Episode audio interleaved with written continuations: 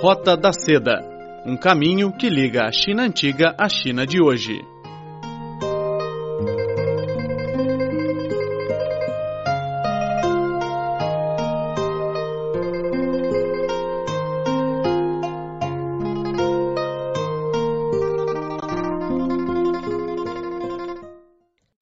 Olá, caro amigo, seja muito bem-vindo à Rota da Seda. Sou Silvia Jin. Hoje a minha colega Cecília Ma vai conversar com a primeira secretária do Consulado do Brasil em Shanghai, Mari Carmen Rial Gerbe, sobre sua viagem no sul da China. Bom dia, Mari. Tudo bem? Tudo bem, tudo ótimo, Cecília. Tudo. Você acabou de visitar a província de Jiangsu. O que você mais gostou dos lugares que você visitou? É, nós somos um grupo de diplomatas de vários países que está visitando a província de Jiangsu, aqui na China, a convite da Rádio Internacional da China. E estamos gostando muito. Eu venho do Brasil e para mim é uma honra ser convidada pela rádio e poder conhecer a província. E o que você mais gostou dos lugares que você visitou? Eu gostei de tudo, mas para dizer a verdade, assim, o lugar mais bonito da viagem aqui da província foi uma cidadezinha que se chama Jianhua, que está localizado na cidade de Jurong. Jurong. Jurong. É e é uma cidade, é uma cidade muito bonitinha, na verdade é, uma, é um vilarejo que reconstrói a vida na época da dinastia Qin, uhum. né, entre os entre o século 17 e o século final do 1912 mais ou menos, com as casas, o pequeno comércio, a vida camponesa. E além disso, é uma, é essa cidade que, que, uma cidade que reconstrói, né, historicamente uhum. como era a vida na época da dinastia Qin, ela está rodeada de montanhas. Então é muito bonito, é muito bucólico e a montanha era Baohua, não era? Baohuashan, chama Baohuashan. Baohuashan. E, e além disso, além de, de, permitir que a gente possa ter esse gostinho né, de viver como se fosse há dois séculos atrás, é, ainda tem a beleza natural das montanhas. Então é um lugar que a gente se sente muito bem, pode estar de, assim, em uníssono com, com a natureza. E também eu gostei muito que nessa cidade, além de poder morar, desculpa, poder dormir é, nas casinhas reconstruídas como se fosse naquela época, tem também uns lugares budistas históricos, né? Como da linha Ryujong, que fica no alto da montanha. É um lugar muito bonito para a gente conhecer, para meditar. Então é, é um conjunto muito simpático. A vila histórica, as montanhas e ainda por cima o budismo, tudo junto no mesmo lugar. Você já conhecia antes o budismo da linha de Luzon? Eu não conhecia, fiquei muito impressionada e, e eu fiquei impressionada também porque foi, pelo que me contaram, foi é uma linha de budismo junto com outras manifestações culturais, é, com uma forma de fazer o bordado da região, que foram incluídas, classificadas como patrimônio imaterial da humanidade pela Unesco. Então acho que isso é um, é um plus, assim, que valoriza a valoriza as características regionais e, e, e, no conjunto fica tudo muito bonito, vale a pena conhecer. E também é uma mistura de construção histórica e também a preservação do meio ambiente? Isso, acho que isso é muito importante e é, mostra como a China está começando a prestar atenção, a valorizar o turismo socialmente responsável, ambientalmente sustentável. Né? É, uma, é uma cidade, uma vilarejo que foi reconstruído há pouco tempo, foi inaugurado há cerca de um mês atrás, por isso esse grupo de diplomatas estrangeiros foi convidado para visitar. Eu tive a honra de ser convidada pelo Consulado do Brasil em Xangai. É, é, é importante a gente ver como é que a China está começando a valorizar essas iniciativas de turismo sustentável, que ao mesmo tempo que gera emprego e renda, através da construção civil, de terem refeito toda essa cidade histórica, com todo esse cuidado, essa precisão com relação à decoração, com relação à construção das casas, como era naquela época a vida camponesa, tudo muito ricamente decorado, né? Além de ter esse cuidado com a preservação histórica, tá, a, a vila está localizada num lugar super bonito, rodeado de montanhas, gera emprego e renda para as pessoas, mas também ajuda a preservar as montanhas, a região em volta. Isso é muito importante e, e é uma experiência que deveria ser copiada em outros lugares, em outros países, inclusive até no Brasil. Eu convido todos os brasileiros, sobretudo quem estiver mais para essa zona aqui, um pouco mais perto de Xangai, não está uhum. muito longe, para virem conhecer, vale muito a pena. A cidade de Xangai é muito diferente com a, essa vila, né? É totalmente diferente, oposto. Xangai a gente tem né, uma vila completamente cosmopolita, bem desenvolvida, bem moderna, e a gente aqui está falando de uma vila histórica, numa zona é, mais bucólica, rodeada de montanhas. É bom para escapar dessa contemporaneidade de Xangai, é um lugar bem diferente, vale a pena conhecer. Uhum. Não está não tá longe, tem um acesso fácil por trem. E você recomendaria Tianhua aos seus amigos, ou seja, aos turistas brasileiros? Ah, com certeza, vale a pena conhecer. Uhum. Vale a pena conhecer, muito bonito. Xinhua eu achei muito bonito também, é uma experiência diferente. São, é uma floresta que foi reconstruída, uma floresta alagada é, localizada no delta do rio Yangtze. É uma, é uma região que tem muita água e foi feita uma iniciativa turística muito interessante que é de replantar as árvores e árvores locais é, as margens dos, dos, canais, dos rios e, e é também um, uma espécie de parque aquático. Então fica muito interessante, é também uma experiência interessante, importante de turismo responsável, socialmente e ambientalmente responsável, aqui na província eh, de Jiangsu e vale a pena visitar. A gente pode dormir no lugar também, a gente só visitou durante o dia, fez um passeio de barco, na verdade uma barca é, sendo empurrada por um, como se fosse uma, uma, uma canoa, né?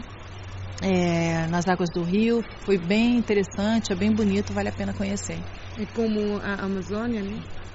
É diferente da Amazônia porque a Amazônia é uma floresta primária, né? Aqui foi uma floresta reconstruída, mas é, é, é, é, bastante bonito e eu acho que vale a pena a gente valorizar essas iniciativas do governo chinês de trabalhar com um turismo ambientalmente sustentável, reconstruir uma floresta, valorizar é, as árvores locais, tentar é, replantar, fazer o replantio dessas árvores e ao mesmo tempo atrair turistas da China e de outros lugares do mundo para poder é, conhecer melhor e passar um dia, um, vários dias agradáveis é, num ambiente ecologicamente sustentável. E ouvi dizer que você também visitou a cidade médica da China, né? Visitei também, foi é, na cidade de Taizhou e é, uma, é impressionante, são instalações enormes onde são fabricados é, medicamentos, é, tanto, digamos, medicamentos que a gente conhece como ocidentais, né, de certa forma, como também a medicina tradicional chinesa.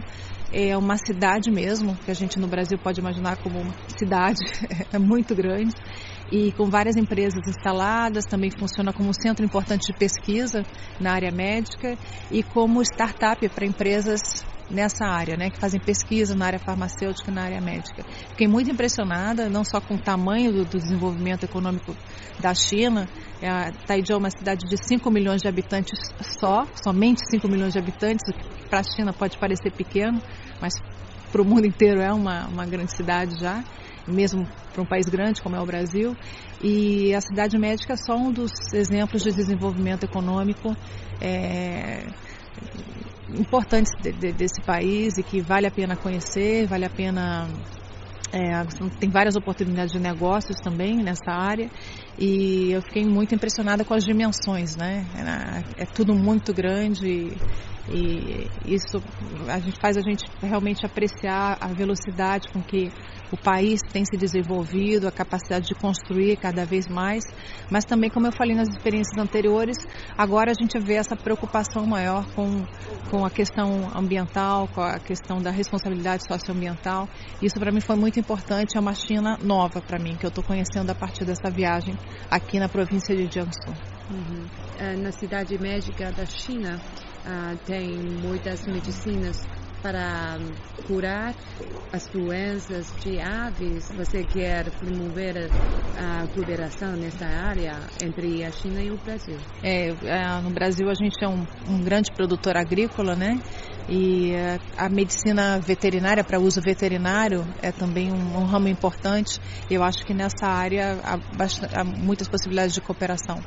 Também gostei muito de ver o lado da medicina tradicional chinesa, conhecer uma fábrica onde pela primeira vez é, tá, estão sendo é, ervas medicinais, chás medicinais chineses estão sendo produzidos é, não de forma artesanal, mas já em maior escala é, princípio do mercado chinês e é muito interessante ver toda essa linha de, de acupuntura, uso das ervas, né, várias experiências de, de medicina tradicional chinesa que já não são só chinesas, né, estão no mundo inteiro e no Brasil também. Gostei muito, são, a cidade médica é um, vale a pena ser, ser, ser visitada, tanto por homens de negócios que trabalham nessa área, por empresários que trabalham nessa área é, farmacêutica, médica, mas também por quem gosta de medicina tradicional chinesa.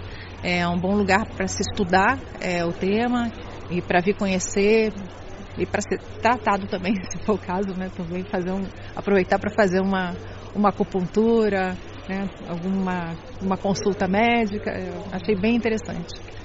Você experimentou a massagem tradicional chinesa? Experimentei. No começo eu achei que ia doer, porque eu vi na colega que ficou tudo vermelho, eu fiz no pescoço aqui. E, mas não, não doeu, pelo contrário, é bem relaxante. É, e uh, vale a pena me sentir bem melhor né? depois, é como se você tirasse um peso é, na área do pescoço, né, que geralmente a gente fica com muita tensão acumulada nessa área, eu pelo menos.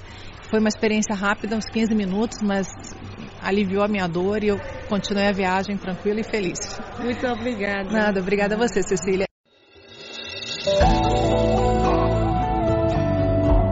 Fábulas e lendas da China.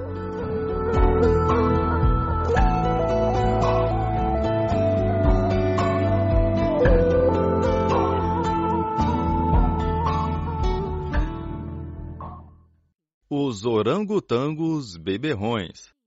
Naquela floresta morava um grupo de orangotangos. Era um grupo diferente de macacos que adorava tomar bebida alcoólica. Inteligentes, eles sabiam imitar os gestos e movimentos das pessoas. Certo dia, os caçadores se aproveitaram do gosto dos orangotangos pelo álcool e criaram uma estratégia para capturá-los.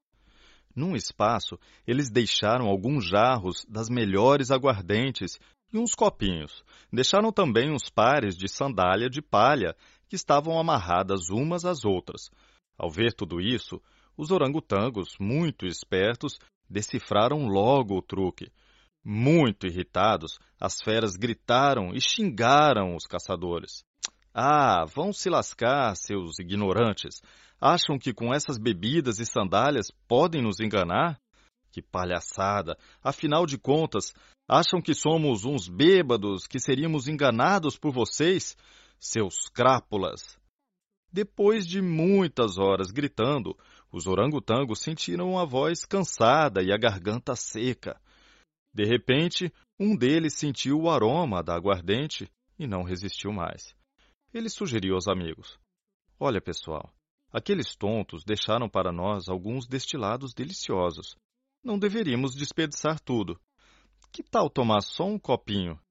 Não é perigoso, desde que a gente não fique bêbado para cair na armadilha deles. A sugestão coincidiu com a vontade de todos. Então, de acordo, os orangotangos desceram das árvores e começaram a desfrutar da bebida. No início, eles foram prudentes. Beberam apenas um copinho e foram embora. Mais tarde, voltaram para beber alguns copos a mais. Ao terminar, partiram insultando os caçadores. Assim, uma vez após outra, os macacos acabaram se entregando à deliciosa bebida e esgotaram todos os jarros. Ficaram tão bêbados que mal conseguiam caminhar. Eles brincavam, gritavam e dançavam, até que finalmente calçaram as sandálias de palha, para imitar e debochar dos humanos. Naquele momento, os caçadores escondidos correram para capturar os animais bêbados.